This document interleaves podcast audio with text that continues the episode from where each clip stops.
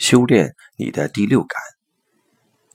当你真心想要一件东西的时候，全宇宙都会联合起来帮助你。摘自张德芬经典作品《遇见未知的自己》。孤独似乎是一个跨越时间和空间的人类共病。波兰著名导演基耶斯洛夫斯基说：“最初，他关注的是公正和自由，认为这是波兰的首要问题。但他后来明白，等波兰成为法国那样的国家后，有一个问题仍然不可逾越，这个问题就是孤独。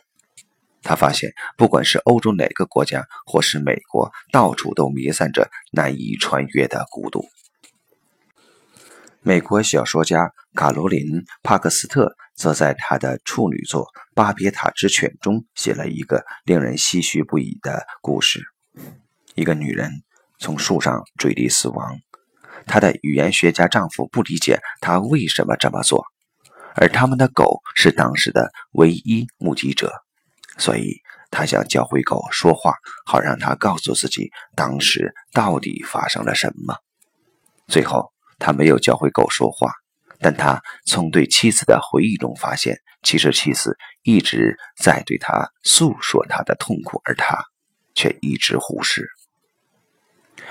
我也曾在文章中写过这样的困境：我们渴望爱，可我们又都沉浸在自己的小我中，自恋地以为自己是这个世界的中心，并试图将自己的小我强加到周围的人身上。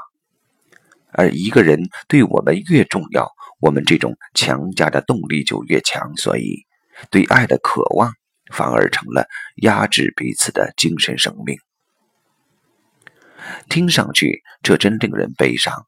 看来无论我们怎么努力，都触碰不到彼此，而只能陷在小我的幻觉世界中。但其实。我们又生活在一个时刻都在进行着心灵感应的世界，我们时时刻刻地在影响着彼此，只是我们意识不到而已。